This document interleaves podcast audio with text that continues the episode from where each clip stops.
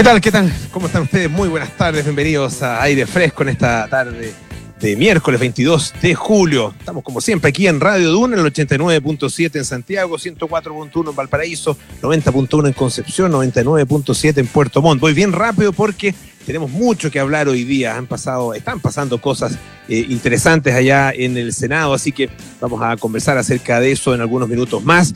Les quiero recordar que además de nuestros diales, estamos en el canal 665 de BTR, en nuestra aplicación Radio Duna o en duna.cl. Ahí están todos nuestros programas y también están nuestros podcasts en duna.cl, en Apple Podcasts, Spotify, las principales plataformas de podcast. Es día de Librero, como buen día miércoles, así que estaremos en algunos minutos más con Fabio Costa. Y también vamos a eh, sostener una interesante conversación. Ustedes lo recordarán, eh, hace algunos meses, en el verano fue esto, estuvimos con el profesor James Fishkin, que es el, académico de la Universidad de Stanford en Estados Unidos. Y eh, bueno, él es eh, de alguna manera el, eh, creador del concepto de democracia deliberativa. No, no es que haya creado el concepto, pero sí su aplicación práctica.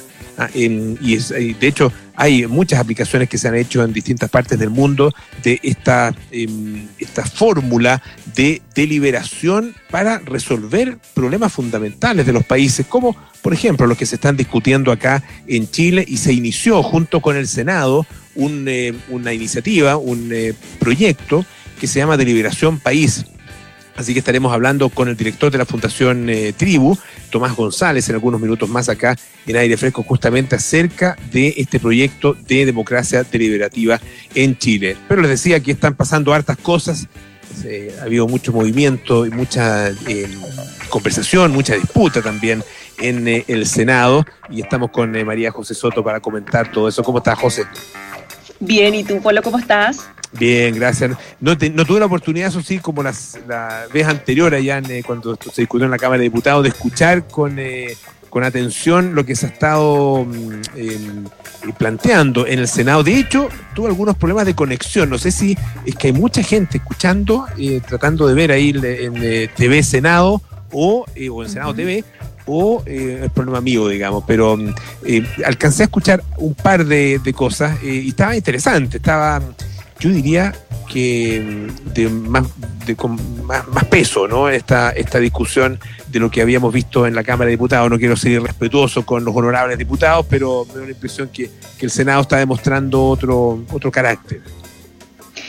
Sí, mira, he estado escuchando desde. Esto partió tarde, por lo tanto va a terminar muy tarde. Partió a las dos y media de la tarde esta discusión en sala del Senado de este proyecto que permitiría la reducción del 10% de los fondos de pensiones de cada uno de los chilenos. Eh, y en general, los argumentos a favor y en contra eh, han estado bien centrados en, en, ahondar un poco en la crisis, en la crisis, en por qué estamos como estamos, por qué llegamos como llegamos y la forma en que se puede salir al margen de, de los resultados esta votación. Ahora recién estaba escuchando hace un segundito, acabo de cortar al, ministro de la SECPRES, Secretaría General de la Presidencia, Claudio Alvarado, que insistía un poco en los mismos argumentos, da la sensación de que los ministros están ahí como por una cosa casi emblemática, porque ya está, esto ya está totalmente, está, totalmente jugado. Y claro, Alvarado decía que este proyecto atenta contra la base de las instituciones, afecta el derecho a la, a la seguridad social, las futuras pensiones, etcétera. Pero lo cierto es que este proyecto se vota con 26 votos a favor, ya tiene más de 29 votos eh, gracias a la ayuda de Chile Vamos. Varios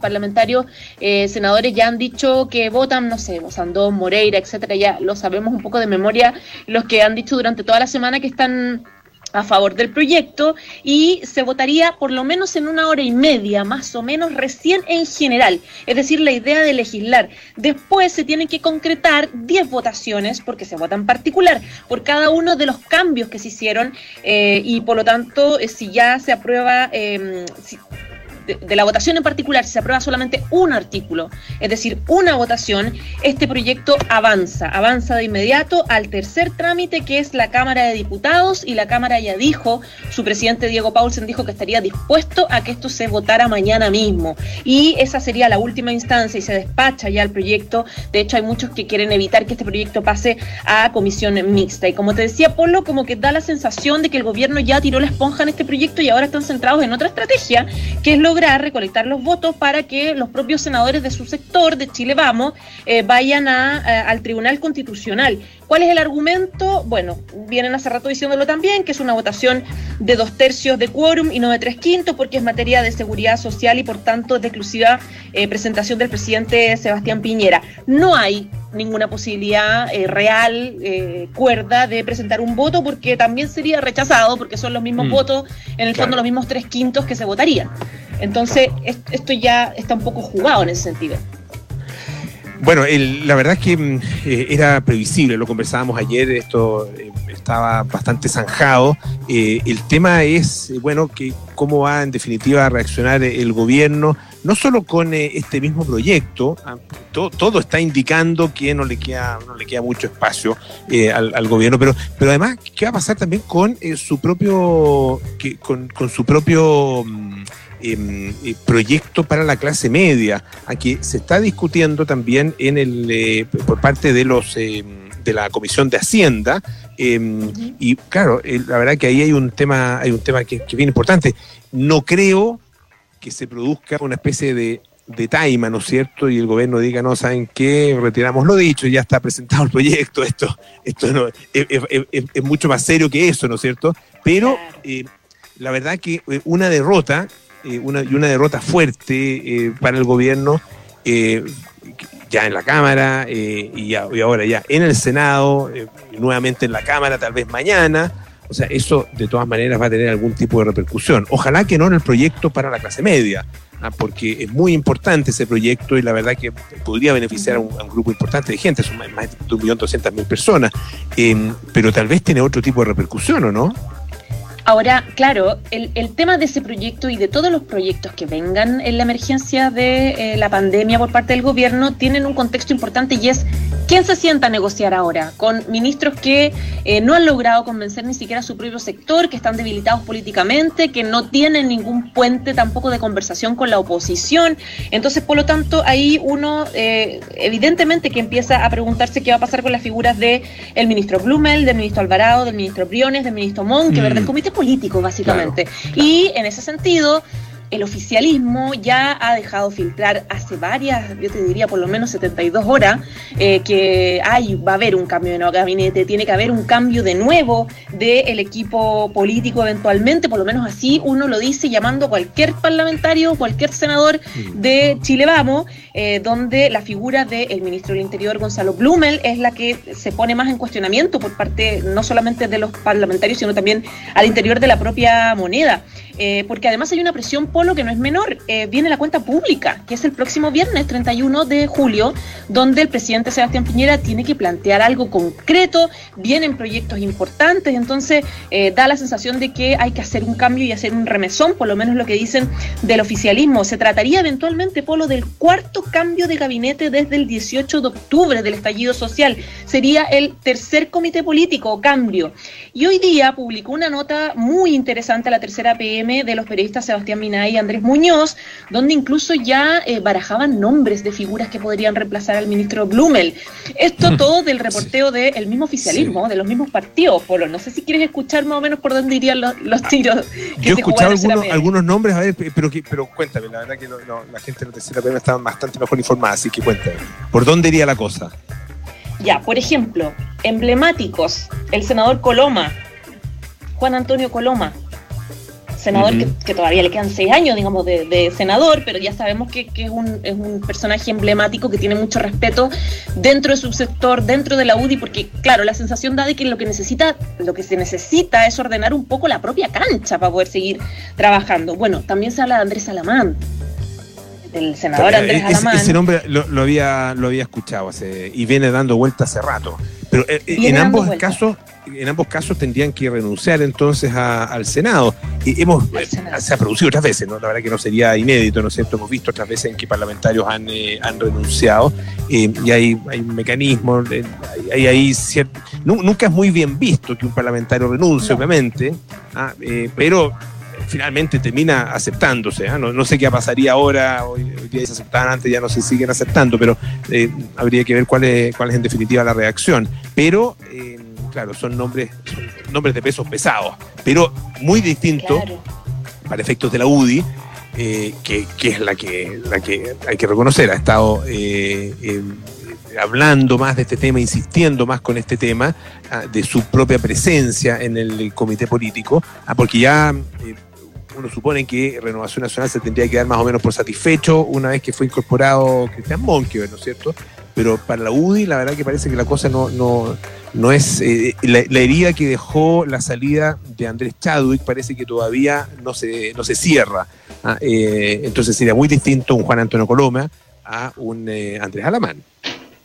Mira, la teoría de, la tercera PM era que también se barajaba una alternativa de hacer como una especie de Blumel 2.0, así lo planteaban, que tenía que ver con reemplazar a la figura de Gonzalo Blumel, pero con alguien que tenga una figura similar, como nueva, como más joven, y en ese sentido sonaba el nombre de Juan Carlos Llobet, ministro de Energía. Sin embargo, siguen también planteándose entre el oficialismo otros nombres de clásicos, digamos como, no sé, Teodoro Rivera, como Rodrigo Villa, como la propia Evelyn Matei, que hace rato que venimos escuchando de, ese nombre. Así que, bueno, se rumorea de todos nombres, pero lo que sí toma más fuerza es que habría un rediseño en el comité político de nuevo del presidente Sebastián Piñera para poder seguir adelante. Y esto sería fin de semana, eso es por lo menos lo que había escuchado yo, ¿no? o podría ser antes. O sea, todo depende del presidente Sebastián Piñera, pero da la sensación de que con esta votación eh, no, quedaría mucho margen para demorarse tanto, digamos, porque quedan muchos proyectos muy pendientes donde se necesita ministros desplegados y un poquito más empoderados para poder enfrentar la crisis que viene. Ya, pues, José, bueno, esperemos eh, un rato más. ¿Cuánto, rato quedará ya para, para el final de esta votación? Eh, ¿Un par de horas o, más todavía puede ser? una hora y media para la votación en general recién. Ya. Después, viene después viene voto por voto, artículo por artículo. artículo por artículo. Eso va a ser hasta tarde. Pero bueno, entre hoy y mañana ya esto eh, va a ser asunto absolutamente decidido. Eh, y, además, si sale eh, sin el tema del fondo solidario colectivo, lo más probable es que esto además tenga en la Cámara de Diputados aún más votos de los que tuvo. Muchos que, se abstuvieron, que probablemente van a votar a favor. Así que nada, pues estaremos conversándolo mañana entonces. Muchas gracias, José Soto. Un beso. Un abrazo, chao.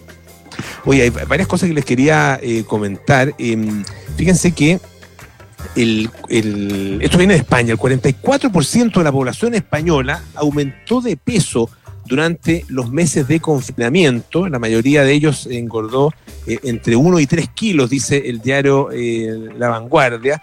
Esto de acuerdo con una encuesta que se realizó a mil personas, eh, realizada por la Sociedad Española de Obesidad.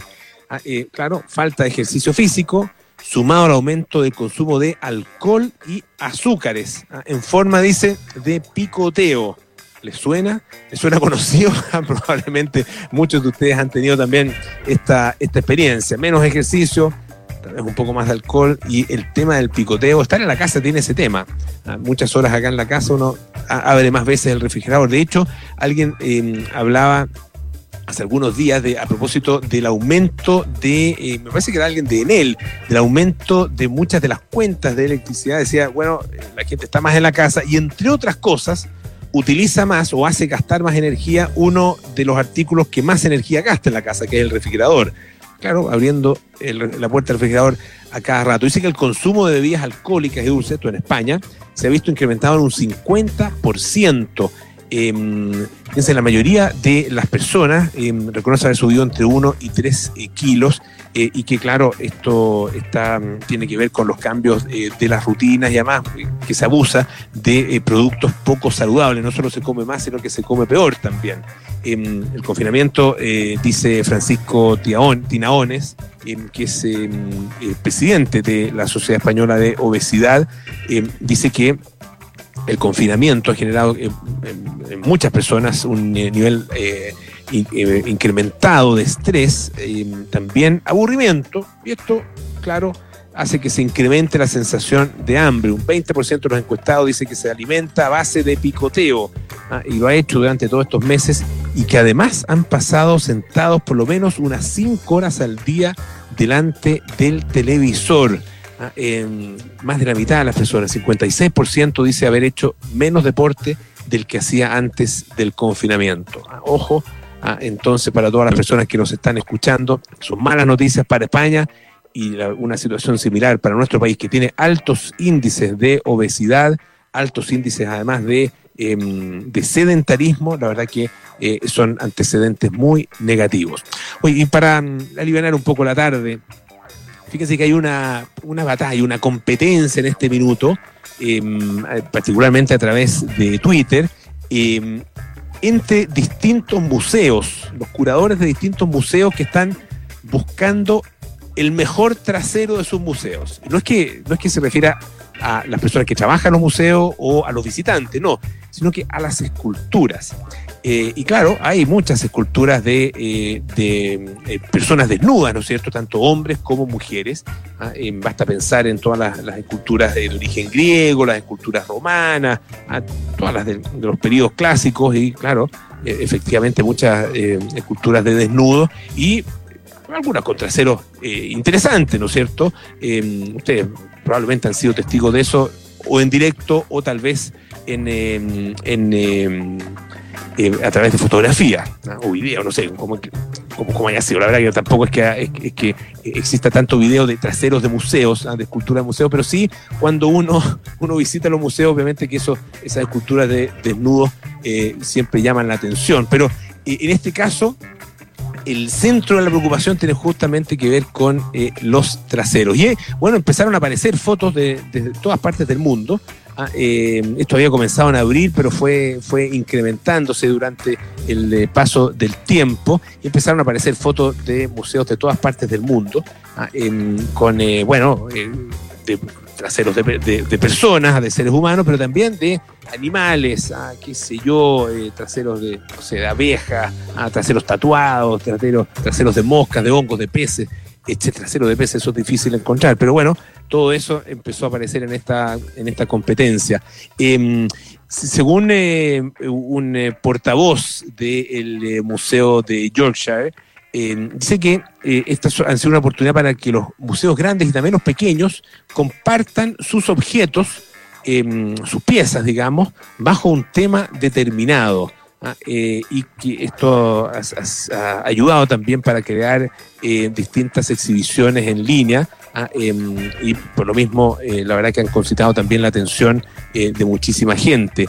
Eh, ha habido cosas llamativas, ah, por ejemplo, em, el, Museo de Oxford eh, compartió un trasero de una escultura que la gente ha ido, que la gente toca. Entonces, con el paso de los años, uno se imagina de los siglos, eh, claro, el eh, trasero, en este caso específico, se ha ido aplanando, se ha ido desgastando, y lo llaman entonces un trasero tipo durazno aplanado brillante. Ah, em, preguntaron, de hecho, un usuario preguntó si ese, objeto en específico podía eh, en algún momento restaurarse ah, para, bueno, para evitar, digamos, lo que, lo que le había pasado y dijeron desde el museo, el Museo Oxford, que em, esto, este desgaste del trasero ha sido Em, fue causado durante mucho tiempo en, eh, em, no, por visitantes recientes que ya no tienen la costumbre de tocarlo, sino que eh, durante un periodo eh, anterior. Em, hay una, una, nota en el diario The Guardian a propósito de justamente de esta carrera de los traseros o esta competencia de los traseros que está interesante ah, y con algunos ejemplos que son bastante llamativos. Así que si ustedes quieren participar, ya saben, pueden usar em, eh, el, hashtag Best Museum. Ah, así es como ha sido, ha sido bautizado entonces este verdadero concurso que se está dando entre museos del mundo. Vamos a escuchar un poquito de música. Este es eh, New Order con True Faith.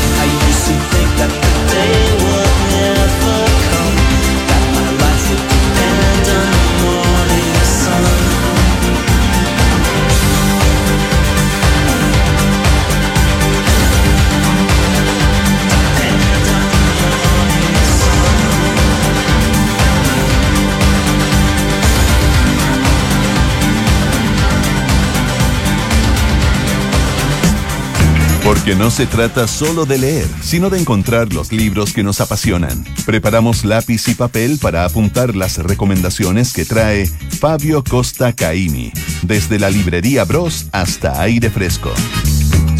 Ya estamos conectados con Fabio Costa, el librero, para su sección de todos los días miércoles aquí en Aire Fresco. ¿Qué tal, Fabio? Buenas tardes. Hola, Polo. ¿Qué tal? Buenas tardes. Cuéntenos, ¿cómo va la cosa? Bien, bien. Eh, afortunadamente, eh, los libros siguen siguen llegando, así que tengo acceso a hartas cosas nuevas, novedosas, interesantes. Y bueno, no sé si tanto tiempo para leer, pero igual me hago mi tiempito ahí para, para ir eh, buscando novedades. Y, bueno, de lo, lo que te tengo preparado esta semana, esta semana vamos a ir con eh, dos, dos libros en el área de la ficción, es decir, novelas, eh, ambas bien distintas. Y voy a partir con una de una editorial nacional.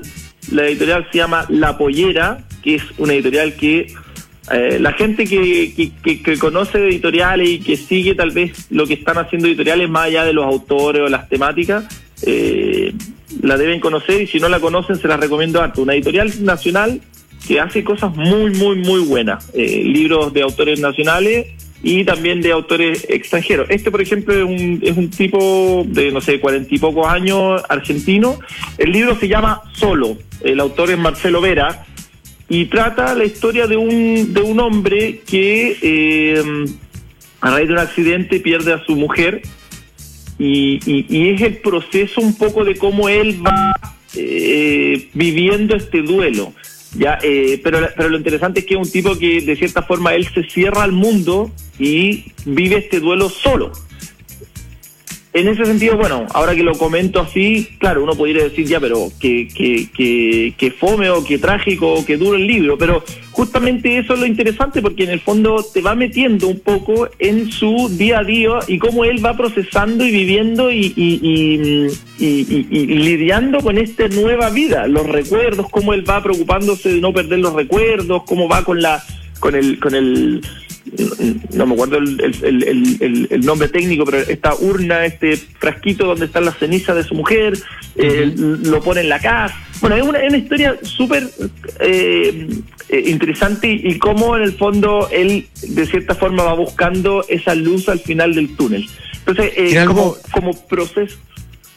Perdón, no, no, perdón, sí, sigue nomás, después te, te lo No, te decía que es un libro súper, súper eh, potente y súper, eh, eh, no sé, como bonito en el fondo en cómo está construido, cómo está hecho, porque es el proceso de esta persona y cómo él decide llevarlo hacia adentro, porque no quiere que nada se le escape un poco del recuerdo y de la vivencia que tuvo con, con esta mujer, con su mujer a la que, a la que él amaba y la que de un día para otro él la pierde.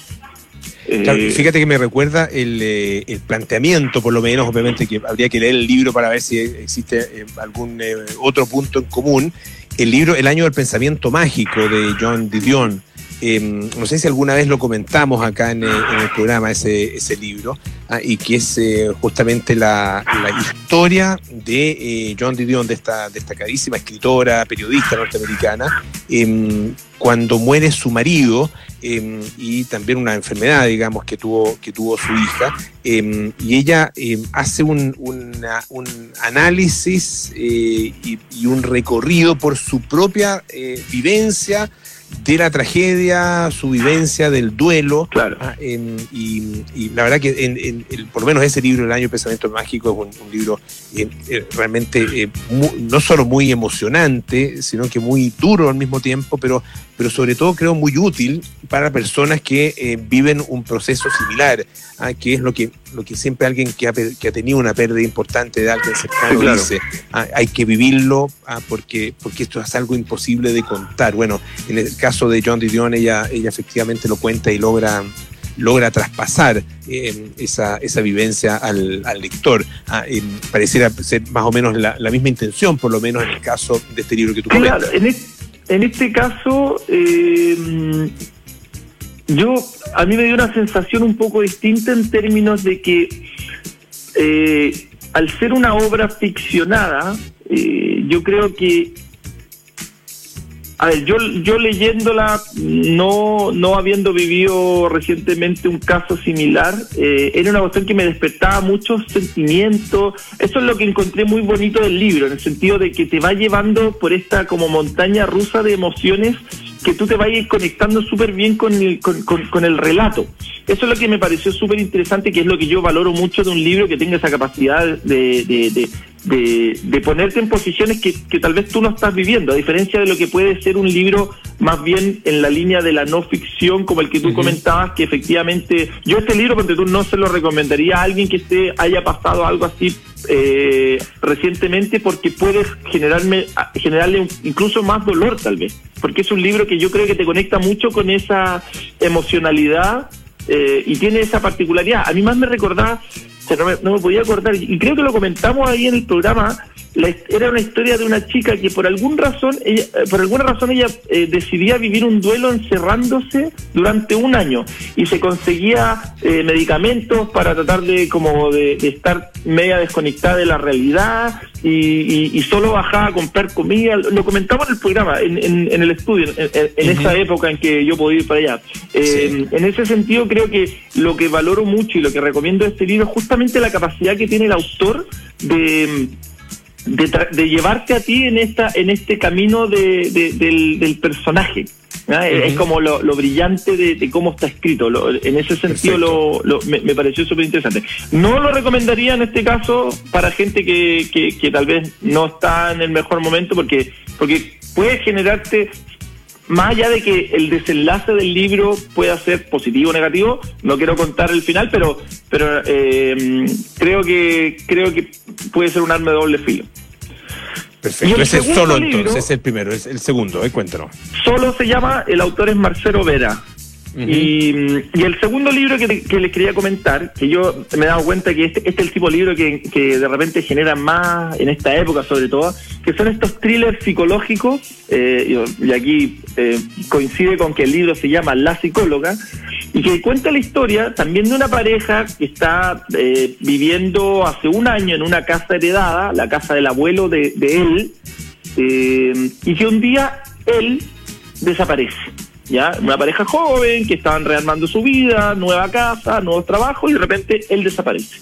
Al principio se suponía que él estaba con los amigos, pero los amigos no saben dónde está. Bueno, y empieza toda esta, esta construcción de la historia donde uno empieza a darse cuenta de que las cosas no son lo que parecen, donde empiezan a ser eh, tú a sospechar de él, empezás a sospechar de ella, empezás a sospechar de factores externos que empiezan a aparecer que tienen que ver también con la casa, con los recuerdos, y ahí te empieza a jugar, y es esta genialidad que tienen este tipo de libros que últimamente eh, han agarrado harto vuelo, como que, como que se ha descubierto, o sea, como que a la gente le gusta este, este thriller que no es tan obvio, que el desenlace de repente va un poco eh, por caminos distintos a lo que uno va viendo, que yo diría que parten un poco con ese libro de la chica del tren, que salió hace dos o tres años y fue todo un fenómeno. Bueno, han ido saliendo varios del estilo y este es uno de ellos y también se lo recomiendo porque es muy entretenido, está ambientado en Noruega eh, con algunos personajes sumamente divertidos, partiendo por el abuelo de este, de este, del, del,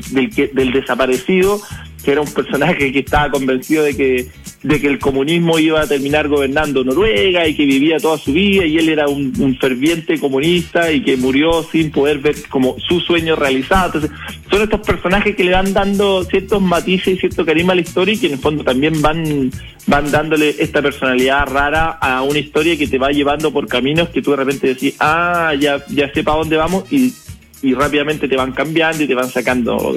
Como que las cosas no son lo que parecen y eso es lo que hace de estas novelas súper entretenidas.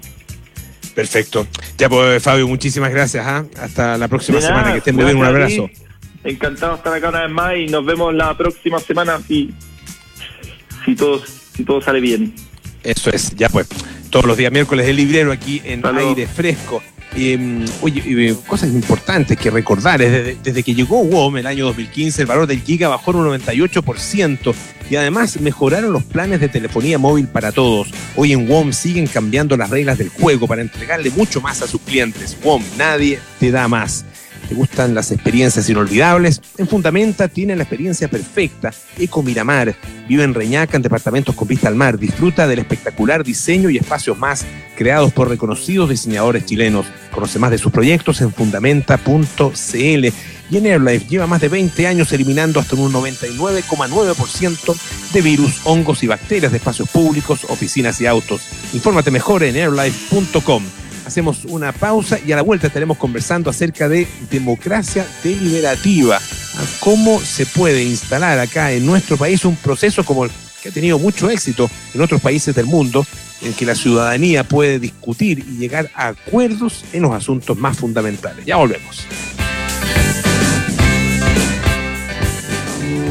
En AirLife llevamos más de 20 años eliminando hasta en un 99,9% de virus, hongos y bacterias de espacios públicos, oficinas y autos, bajando así la tasa de contagios en las personas. Hoy, prevenir es más importante que nunca. Quédate en tu casa si es posible, evita el contacto con personas y lava bien tus manos. En AirLife seguiremos trabajando por eliminar los distintos tipos de virus, hongos y bacterias. Infórmate mejor en airlife.com.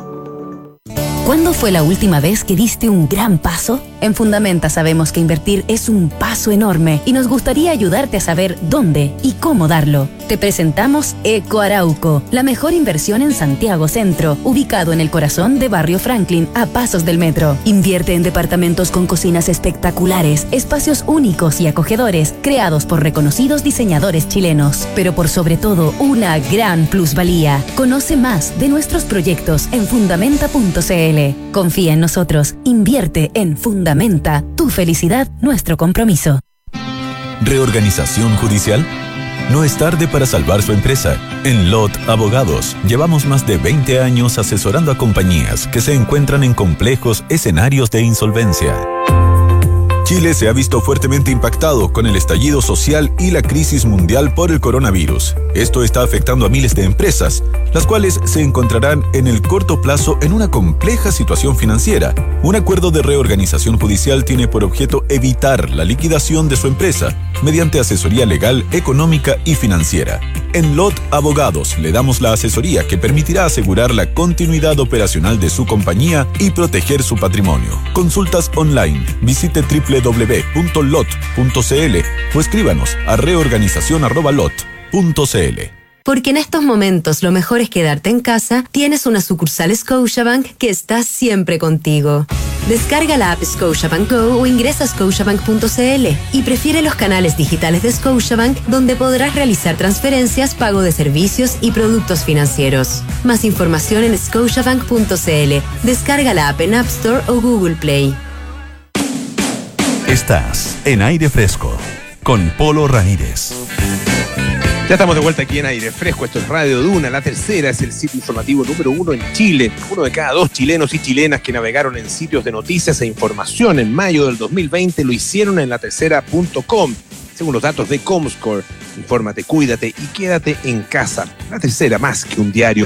Desde que WOM aterrizó en Chile, la portabilidad se fue a las nubes. Ya lleva más de 50 meses liderando con el mayor número de portados y siguen cambiando las reglas del juego. WOM, nadie te da más. Si ustedes son em, em, habituales de este programa, son seguidores de Aire Fresco, de Radio Duna en general, recordarán que en enero de este año tuvimos una interesantísima conversación, esto en el marco del Congreso del Futuro, em, con el profesor James Fishkin eh, académico de la Universidad de Stanford, además es, eh, él es director del Centro de Democracia Deliberativa, em, es cientista político, filósofo, etcétera, em, y hablamos justamente acerca de democracia deliberativa, pero específicamente nos contó del inicio de un proyecto, eh, porque se había llegado a un acuerdo justamente con el Senado para realizar un proceso, ah, un eh, proyecto de eh, democracia deliberativa acá en nuestro país, que se llama Deliberación País justamente. Y para conversar acerca de esto estamos con Tomás González, que es director ejecutivo de la Fundación Tribu. Tomás, eh, buenas tardes, ¿cómo estás? Hola Polo, mucho gusto. Igualmente, gusto saludarte eh, y bueno, cuéntanos un poco de este, de este proyecto, eh, recordémosle a nuestro, a nuestro público, porque esto efectivamente lo, conversamos eh, con James Fish, quien hace algunos meses, pero claro, queríamos saber de qué manera ha ido avanzando, eh, porque las cosas han cambiado harto. De hecho, estaba revisando parte de la, entrevista que tuvimos con James Fishkin. Era, era otro momento de la historia prácticamente. La verdad que las cosas han cambiado profundamente en estos meses.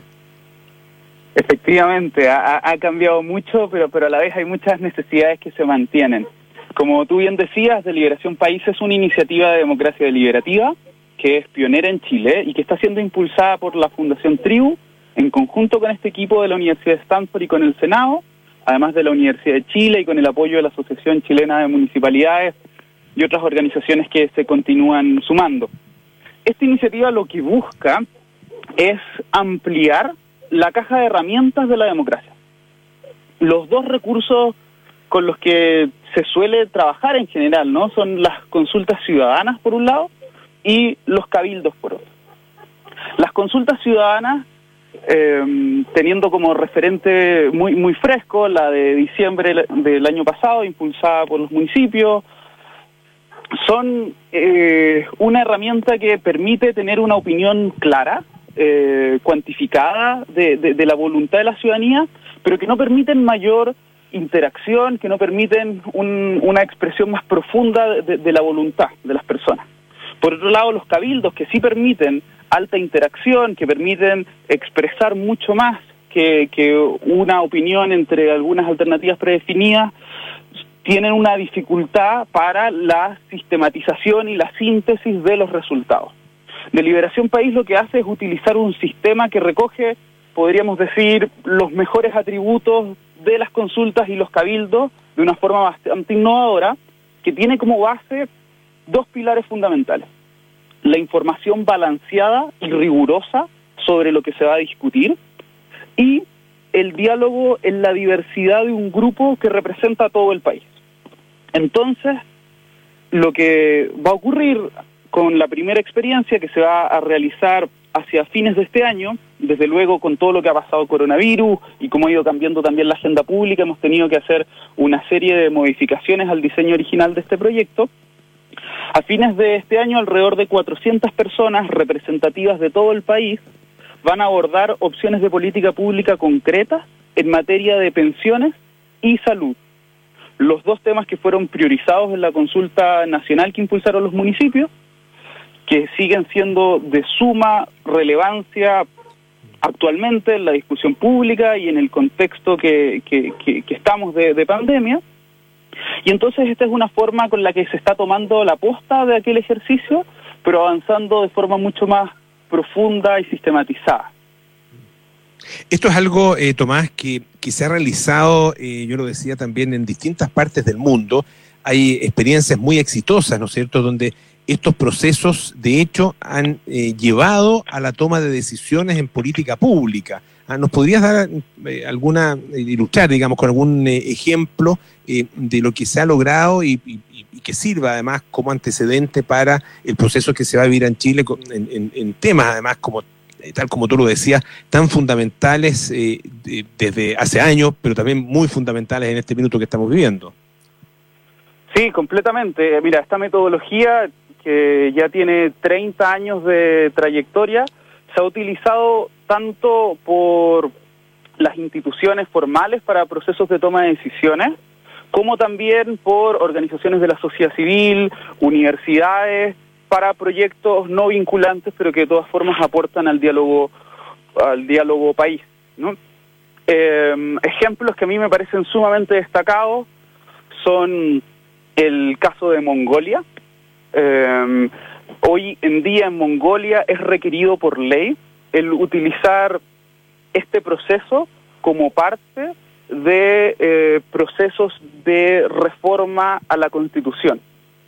Esto ocurrió después de experiencias muy exitosas que se tuvieron de democracia deliberativa junto con el equipo de James Fishkin en la ciudad capital de Mongolia, Ulaanbaatar, y se vio cómo la información balanceada y el diálogo bien estructurado en grupos representativos contribuía a decisiones que no solamente tenían un alto nivel de legitimidad social, sino que eran decisiones que podríamos decir mm, inteligentes o, sensatas. En tanto, la información y el diálogo contribuyen contribuyen mucho a eso. Otro caso que a mí me parece sumamente eh, impresionante es el de Bulgaria, hace algunos años atrás. En Bulgaria existe una gran cantidad de población gitana y existe o existía una segregación social muy fuerte que se veía en las políticas educacionales con escuelas para gitanos y no gitanos, en las políticas de los proyectos de vivienda. Y si bien en ese caso, por ejemplo, existía un nivel de consenso transversal entre la clase política, en la ciudadanía existía mucho rechazo porque existía mucho prejuicio. Y se trabajó desde el gobierno en ese caso con una serie de procesos basados en esta metodología y lo que terminó resultando es que la opinión pública pudo superar esos prejuicios y llegar a un nivel de apertura que permitió avanzar y eh, comenzar a poner fin a estas escuelas que segregaban, a estos proyectos de vivienda que segregaban. Casos hay por montón en todas las materias que te puedas imaginar. no sé, en Texas en los 90 esto fue súper clave para poder avanzar en políticas de transición hacia energías renovables. En Japón, hace algunos años atrás, se usó para abordar política de pensiones, también se ha abordado para eh, políticas sobre plantas de energía nuclear. En América Latina se, ha utilizado poco, lamentablemente. Solo hay dos casos en los 90 en La Plata, Argentina, y en el estado de Río Grande del Sur, en Brasil. Sin embargo, también producto del trabajo que hemos ido realizando, se ha presentado un interés bastante amplio en otros países como Paraguay, Costa Rica, México y esperamos que lo que estamos haciendo aquí en Chile también contribuya a avanzar en otros países de la región porque la polarización y la calidad de la discusión política del sistema democrático como un todo es una preocupación muy presente no solo aquí, sino en el resto de los países también. Estamos conversando con Tomás González, director ejecutivo de la Fundación Tribu, a propósito del proyecto de liberación país, que se, realiza en conjunto con la Universidad de Stanford y también eh, con el Senado de, nuestro país. Em, ah, claro, en, en, una discusión como la que se está dando, por ejemplo, en el tema pensiones, eh, este, este procedimiento, este método, tiene la, la, capacidad o tendría la capacidad, por lo que tú describes, lo que recuerdo también de la conversación con James Fishkin, de eh, hacer algo que en esta discusión eh, de alguna manera tomó caminos eh, paralelos, ¿no es cierto? O divergentes incluso, que era la visión política y la visión técnica. Em, y cuando uno escucha la deliberación que se dio efectivamente, o, más bien la discusión que se dio en la, particularmente en la Cámara de Diputados, eh, escucha muy poco antecedente técnico y mucha postura más bien ideológica. ¿ah? Lo que está bien, es parte, por supuesto, del trabajo político, ¿no es cierto? Pero em, para la, eh, puesta en, práctica de políticas públicas, la verdad que la técnica no puede estar eh, absolutamente al margen. ¿ah? Y es un poco lo que ha pasado en este caso, ¿no? Me, me hace recordar mucho una frase que que leí hace poco que decía todas las personas tenemos eh, derecho a tener nuestras propias opiniones, pero no nuestros propios hechos. Mm. y, y, yo creo que no solo en el espacio político, sino también en las otras dimensiones de la vida, eh, la calidad de, de nuestras conversaciones se ha ido empobreciendo. Y el poder distinguir qué es opinión, qué es un hecho que suena como muy obvio, en, el día a día no es tan evidente. Y también hay, hay que reconocer ¿no? que para poder tener buenas conversaciones también se necesita tener un trabajo emocional que permita sostener los, los argumentos intelectuales que, que se construyen después sobre eso.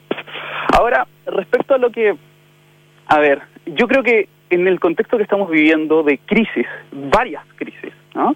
Eh, donde se necesitan respuestas rápidas, lo que hemos visto es que la política es más importante que nunca.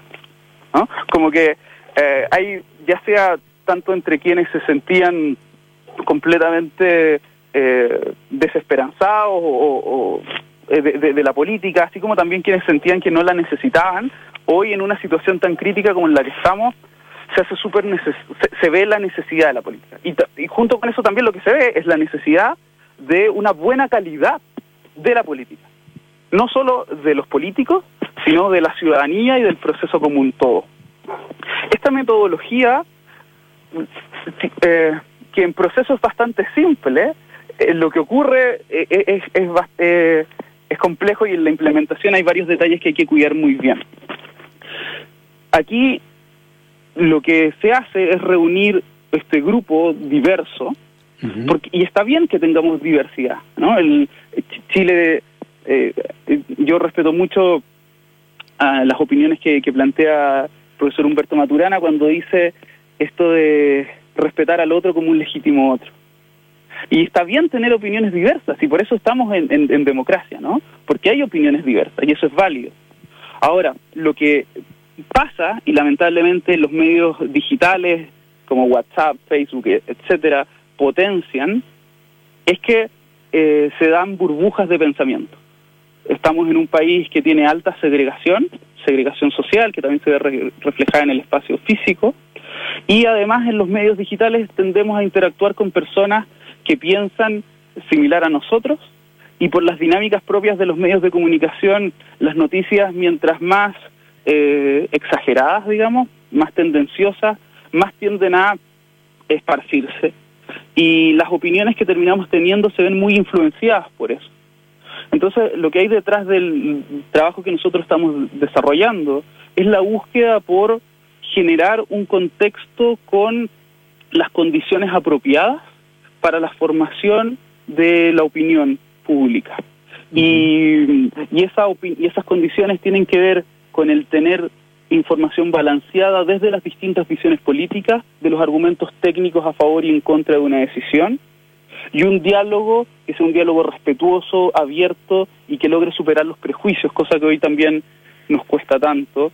Yo creo que eh, sin lugar a dudas hubiera sido de mucho aporte que esto ya pudiese estar funcionando em, y, por eso también estamos tan comprometidos de que esto se haga en diciembre de este año, que es la fecha que, tenemos con la nueva calendarización y que de ahí quede como algo que siga aportando y nutriendo a la institucionalidad política desde la ciudadanía, pero desde el encuentro, ¿no? desde una aproximación constructiva.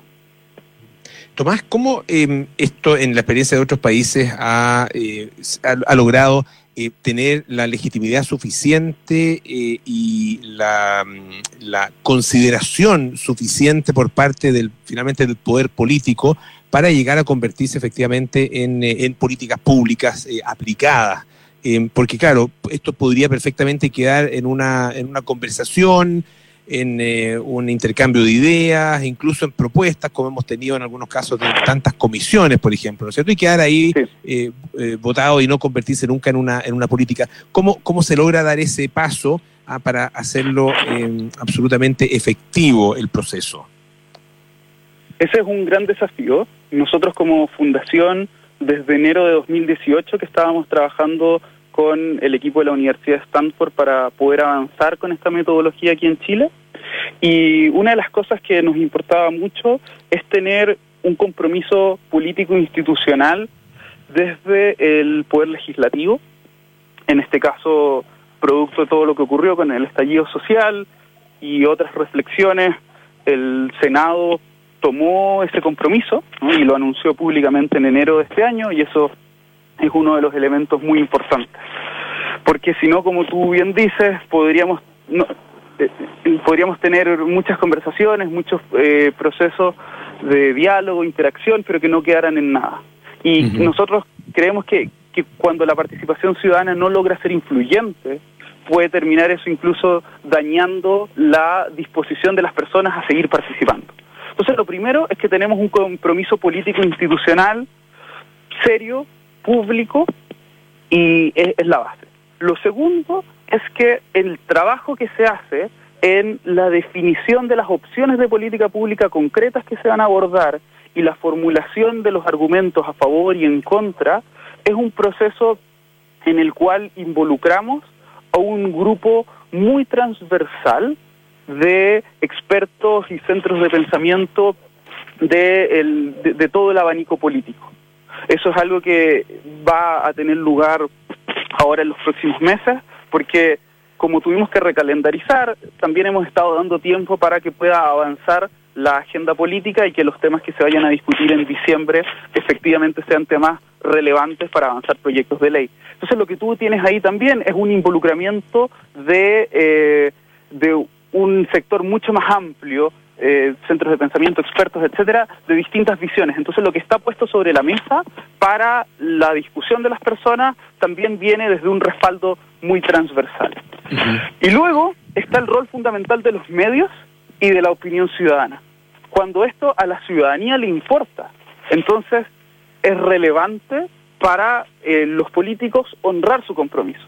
Cuando los medios le dan visibilidad a esto, entonces se abren esas puertas. Y con esos tres criterios, transversalidad en los argumentos que se presentan, compromiso político institucional y una ciudadanía que se involucra activamente en esto, los procesos pueden avanzar y, mover la aguja en cosas concretas.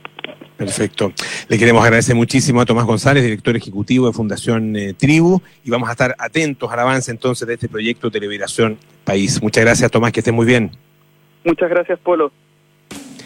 Bueno, vamos a, despedirnos, sí, pues. Viene de Amores Notables con Bárbara Espejo. Hoy, Luciano Pavarotti y Nicoletta Mantovani, el tenor y su asistente. Luego, nada personal con Josefina Ríos y Matías del Río. A las 8, Terapia Chilense con Héctor Soto, Arturo Fonten y María José Ollea.